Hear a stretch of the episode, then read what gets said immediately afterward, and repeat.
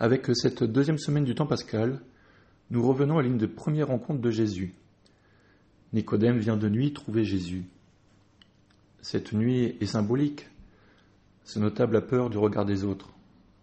Il a des doutes sur sa foi. Mais il avance vers le Maître et se confie à lui. Jésus cherche à faire comprendre à Nicodème que ce qu'il vient proposer n'est pas un enseignement comparable au précédent maître d'Israël. Jésus vient annoncer une vie nouvelle, profondément transformée et guidée par le souffle de l'Esprit Saint. Jésus utilise pour parler de cette bonne nouvelle l'image d'une renaissance. Comme les apôtres, il s'agit de se laisser transformer et engendrer à une vie nouvelle, une vie entièrement guidée par l'Esprit Saint. N'oublions pas qu'au moment de la croix, c'est ce même Nicodème qui sortit au grand jour pour recueillir le corps du Christ. Comme lui, sortons de nos nuits existentielles et avançons vers Jésus qui surplombe nos ténèbres pour nous donner la lumière. En invoquant pour notre monde et pour nous-mêmes l'Esprit Saint, demandons aujourd'hui cette grâce de vivre effectivement cette vie nouvelle. N'ayons pas peur de notre foi. Voilà, Seigneur, guidé par cette foi, j'entame aujourd'hui mon premier jour de pèlerinage. Laisse-moi être transformé par ton Esprit Saint.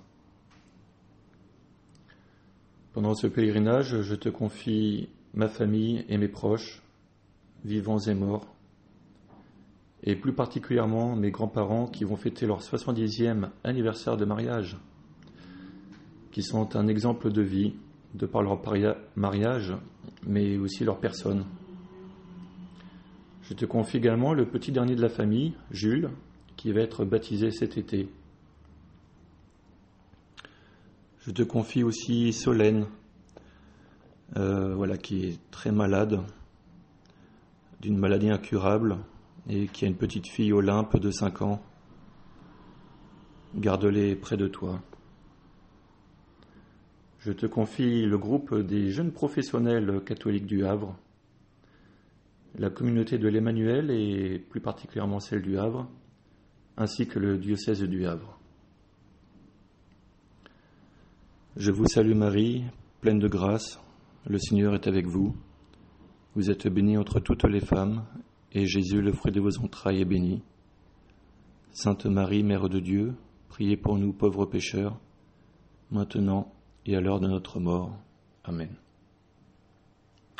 Voilà, chers frères, n'oublions pas que beau temps à la Sainte Anicette est l'annonce d'un bel été. Espérons que la paix soit avec vous.